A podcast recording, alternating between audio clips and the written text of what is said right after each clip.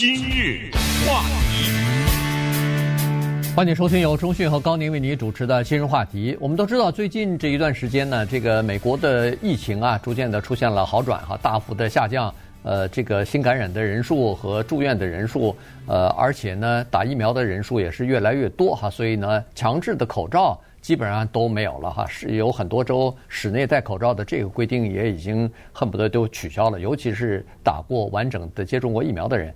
呃，昨天联邦政府还说了说，在飞机上，在这个火车上，在机场还需要戴口罩，但这个呢也到四月十八号啊，原来是三月十八号到期，但是呃这个呃 ADC 呃 CDC 啊，他们呃就是建议说是还是保险起见再延长一个月到四月十八号。那很多的包括航空公司都说四月十八号大概是最后一次，呃就是这次大概是最后一次戴口罩，到四月十八号可能这个禁令也取消了。那这个对疫情来说，对民众来说是个好事儿，但是对一个行业来说是个很糟糕的消息，就是生产口罩的这些美国厂家，有很多厂家从现在开始，呃，很多州不是前段时间都已经纷纷的说不强制性、不强制戴口罩了吗？那这些厂家现在都已经撑不住了，有一些已经要倒闭，有一些要破产，有一些已经辞去了大部分的员工。所以今天我们就来聊一下。这个特殊的行业和这个特殊的这么一个生产口罩的这么一个呃这么这么一个功能吧。对对，这个事儿呢，让我们想到一个英语的俗语哈，我们可以大家一起来学习一下。大家都听说过一句中文叫做“大起大落”啊，那么“大起大落”英文怎么说呀？哎，用在这口罩这儿正好挺合适的，叫做 “from boom to bust”。你看这有意思哈，先大起再大落，“from boom”。B O O M，boom 哈，多么成功！Bust 倒闭了，完蛋了啊！这个呢，英文成语用在这口罩上特别的合适，因为口罩这个玩意儿，它几乎是在一夜之间登上了国际舞台。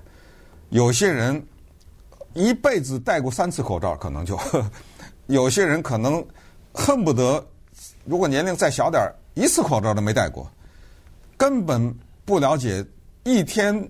有长达十几个小时戴口罩的这种感觉，像我高宁啊什么，我们这种人是戴过口罩。当疫情出现，当口罩变成我们生活一部分的时候，我们都想不起来我们上一次戴口罩是什么时候了。那恨不得什么七八岁什么之类的都不知道了哈。这就是口罩呢，它在人类历史当中的这个时间，它突然发生的这个作用。和对我们的影响，那你把这个事儿往后再一想，从几乎是零到全球都戴的话，这哪儿来呀？这口罩你不可能说有一个钮一按，那个口罩就生产出来。所以当这这个疫情席卷而来的时候，找不到口罩，这是肯定的。当时到处买不到啊，对不对？对什么限制只买几个之类的，这是肯定的。那么我们就讲讲这个。口罩的故事，以及美国的工业在这方面受到的挤压，因为呢，我们对口罩了解的非常的少，就知道是一块布，后来才知道哦哦，原来口罩有这个学问，有这个九五，那个九五，这个九四，那个九四，什么呃，告诉大家，一开始哪个正面反面我们都不知道，嗯，拿的口罩，那么我们就从一个公司的故事讲起，它在德州，这个公司呢叫 Prestige。Ameritech，他们呢，真的是一个口罩大起大落的缩影啊！因为在二零零九年的时候呢，有一个叫做猪流感。其实，猪流感、禽流感，我们都没戴口罩啊。对，你戴了吗？没有。没对啊。但是这家公司他知道，因为你不戴没关系，那戴的人需要戴的人很多，所以我们看看这家公司，它怎么能够说明口罩工业的过去、现在以及未来。对，那说到这家公司，就必须要提到一个人，叫 Mike Bowen 啊。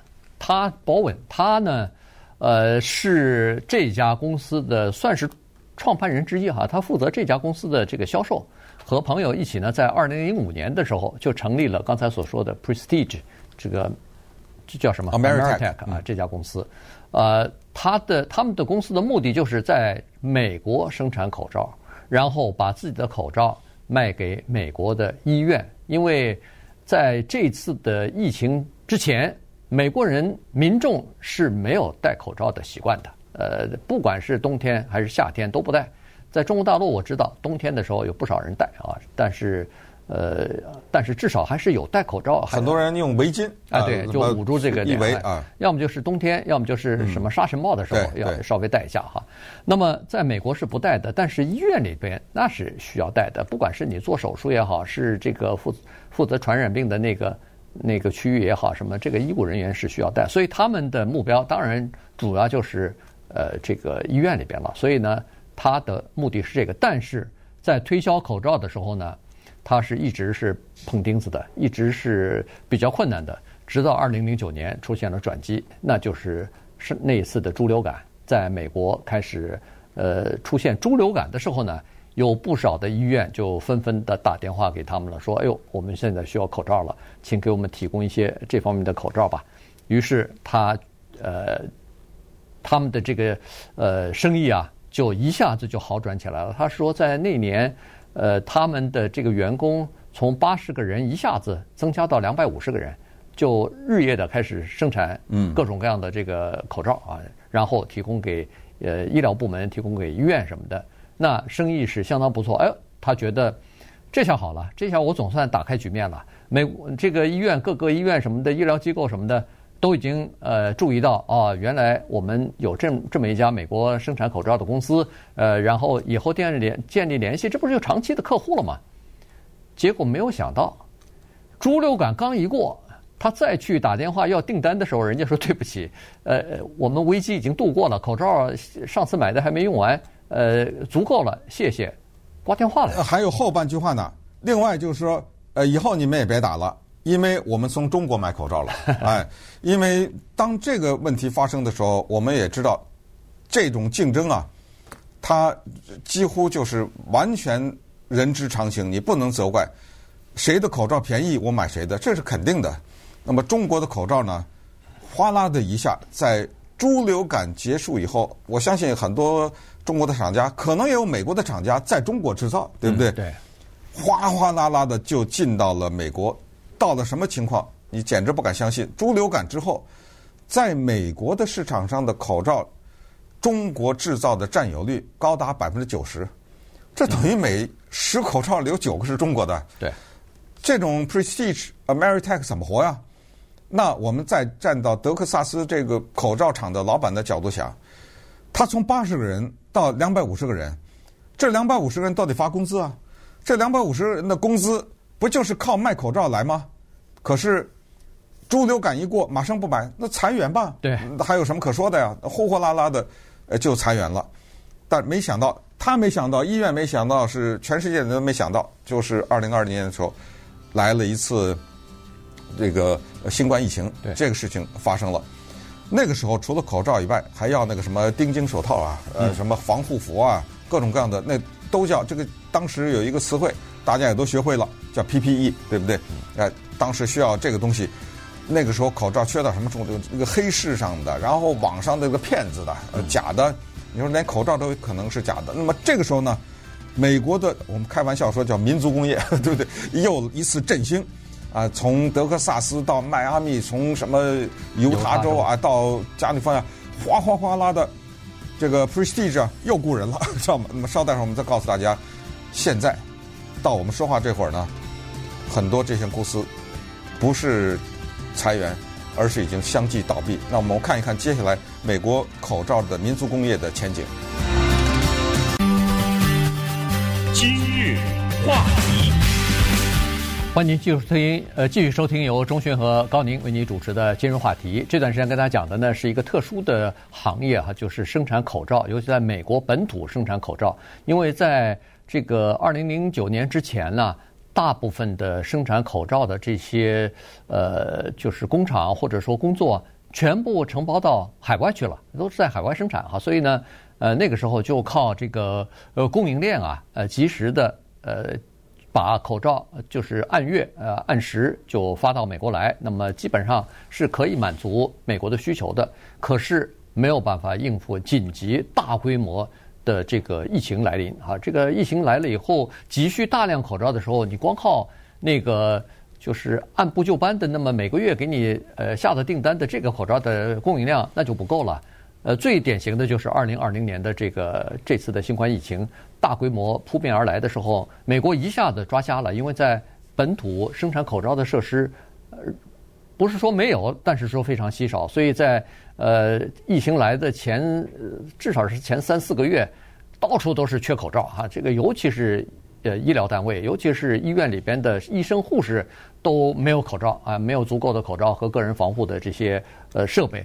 所以这个东西呢，就引起了呃很多人的关注，就说这个已经涉及到国家安全了。于是，呃，有很多的美国的这些呃，比如说是企业家呀，或者是某些呃家人家族的这种企业啊，哎，他们一看这是一个呃机会，于是有不少人呢。就开始，当然这基本上都是一些小的公司啊，就开始呃纷纷的进入到这个行业里边去了。有的是家族企业，他们呃投资呃买一些设备什么的，比如说 Demitech，这个是在迈阿密啊，这是一个家族企业，他们就呃全家人讨论以后呢，就投了一些钱买了一些设备。到二零二零年秋季的时候，光这家公司一天就可以生产五百万只嗯呃口罩啊，所以呢这个规模挺大的。但是现在呢，呃，订口罩的人是越来越少，所以这家人基本上大部分的口罩生产中心啊什么的生产线全部都关闭了。对，美国啊，什么行业都有自己的行会哈、我们有的说什么这个工会啊，那个什么社什么之类的。美国这个口罩呢也有，它是三十六个个体组成的一个叫做美国口罩协会。这个美国口罩协会呢，代表美国口罩工业向美国国会进行游说。那所谓的游说就是希望政府照顾自己国内的企业了。你比如说，政府能干什么？政府啊，严格的说也没有什么太大的办法。拜登呢，只能在国情咨文当中呼吁叫买国货，对不对？嗯、对。但是你说他具体能做什么呢？现在最大的问题，这三十六家组成的这个口罩协会说，就是中国。他他们就是说。中国啊，口罩太便宜，而且我到了简直不能理解地步。他们给国会的写的文件当中说，中国的口罩是亏着本卖的，就是说这口罩造价是一块钱。我是举例来说啊，它是八毛钱卖给你，这个叫做 below cost，是不是啊？是 below 美国的 cost，可能是，嗯、就是说美国光是制造这个口罩都不止八毛钱，但中国可以八毛钱，但是它。中国有没有亏本？我是不知道。哦，你认为这个 below cost 是美国的美国的 cost 啊？就是说美国的那就更跟他就是没法跟他不得了了，没没法跟他竞争。那就更不得了，因为我这个口罩的成本是比如说五毛钱，那我不可能五毛钱卖啊。嗯，对。那我就做白工啊。可是中国的就三毛，你比如说的话，那你死定了呀。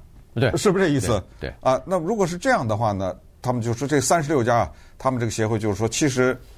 我们当中的一些口罩的生产机构或者是厂家呀，永久性的关门了。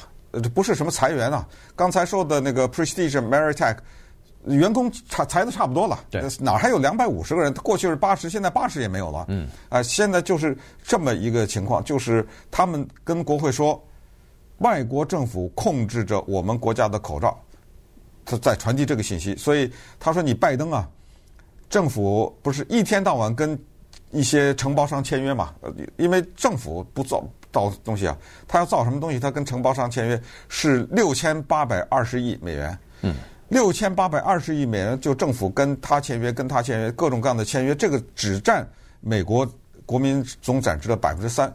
他说：“你签了这么多约，能不能跟我口罩也签点啊？对不对？对就是国家补贴嘛，你国家给我钱嘛，对不对？对，但是口罩。”可能太小了，太小了。当然，他们也说了，他们说政府已经答应了，就是要买国产的口罩。呃，但是现在他们还没拿到订单呢啊。这个东西肯定是国家如果要买的话，肯定要计算出来，买了以后给谁啊？呃，然后怎么去分配啊？因为国家你想，这次买买疫苗买了多少啊？多多少亿都买掉了是吧？然后那个测试的那个。呃，这种小的 kit 也买了很多啊，呃，几几几亿几亿的往外送啊，所以这个东西也都是政府买的，也都是美国的这个公司生产的。那么口罩可能也会被呃被买一部分啊，但是买多少现在还不太清楚。另外，也有人是说有两个办法，当然这两个办法可能都没有办法在美国执行。一个就是干脆禁止从海外进呃进口口罩，这不就完了吗？那全部都是美国生产，但这个大概不太可能实行哈。另外一个呢，就包括他们口罩协会的人，大概也都觉得不太可能实行。另外一个就是说，好，就警告这些医院，如果你们买海外的口罩可以，那你买吧，为了呃省钱。但是，一旦出现大规模的疫情的话，对不起，让这个医院里边的员工或者是病人感染的话，那你要承担法律责任。但这个东西可能也是没有办法完全的执行下去。所以，对这个口罩在国内生产这件事情，还恐怕还是无解，还必须要自己降低成本来和海外的这个口罩生产商竞争才行。特别感谢。